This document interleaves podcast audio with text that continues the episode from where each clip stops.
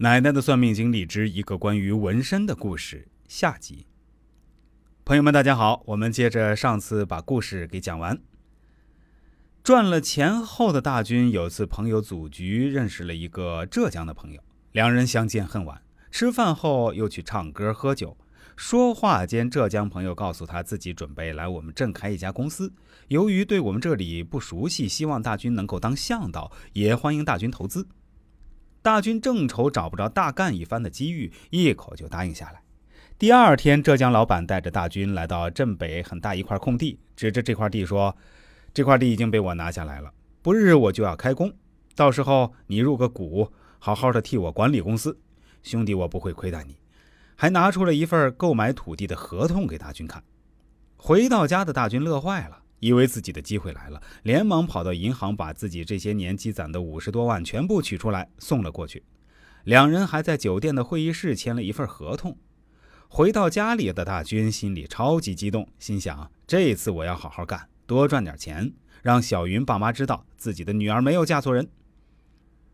等小云回到家，大军兴奋地说给了小云听。小云一听懵了：“你这个傻子呀！”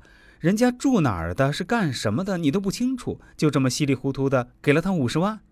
小军这才醒悟过来，赶紧拨打对方留给他名片上的号码。对不起，您所拨打的号码是空号。这一下真的把小军给吓坏了，赶紧骑着摩托车到酒店去找人。可是酒店前台告诉他，这个人早就退房走了，一查登记的身份证也是假的。这下小军彻底傻了，还是小云报的警。在家躺了半个月的小军迷迷糊糊地爬了起来，来到奶奶家。彭婶儿，我记得您上次说过我的纹身不好，影响财运，对吗？是不是我把纹身给洗了，财运就会慢慢变好？奶奶说：“是的，而且你要记住，以后做生意一定要和自己的兄弟姐妹一起，千万不要和别人合伙了。可是我没有兄弟姐妹啊，你小舅子也算你的半个兄弟吗？”和他合伙，你的财运方可好转。回到家的大军一刻也不敢耽搁，立马买了一张去省城的火车票，一下车就直奔纹身店，要求技师给他清洗。洗干净后的大军又马不停蹄地回到镇里，来到小舅子家。小舅子做的是茶叶和服装生意，赚了不少钱。以前因为大军心高气傲，一直想证明自己，拒绝过很多次小舅子说要合伙的要求。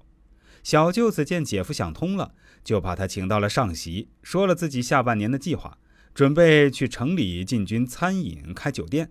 现在生活条件好了，大伙的收入也提高了，对生活质量也有了更高的追求。酒店开业后，凭着大军的人脉和关系，生意一直都很火爆。旺季时不提前几个月预定，就订不着酒席和房间。不到两年时间，就开了一家分店。等到第四年，已经开了五家分店，每一家生意都很好。现在大军早已经把当初被骗的五十万给赚了回来，还在城里买了别墅，买了豪车。每次回到镇里，大军都会回来看奶奶。彭婶儿，您的大恩大德，我这辈子都不会忘记的。您就是我的再生父母，没有您就没有我的今天。这就是奶奶算命生涯里一个关于纹身的故事。更多精彩内容，欢迎大家关注一下我的公众号“周易面相大叔”，我的微信、QQ 都是七幺八幺五三二九二，也欢迎感兴趣的朋友添加一下。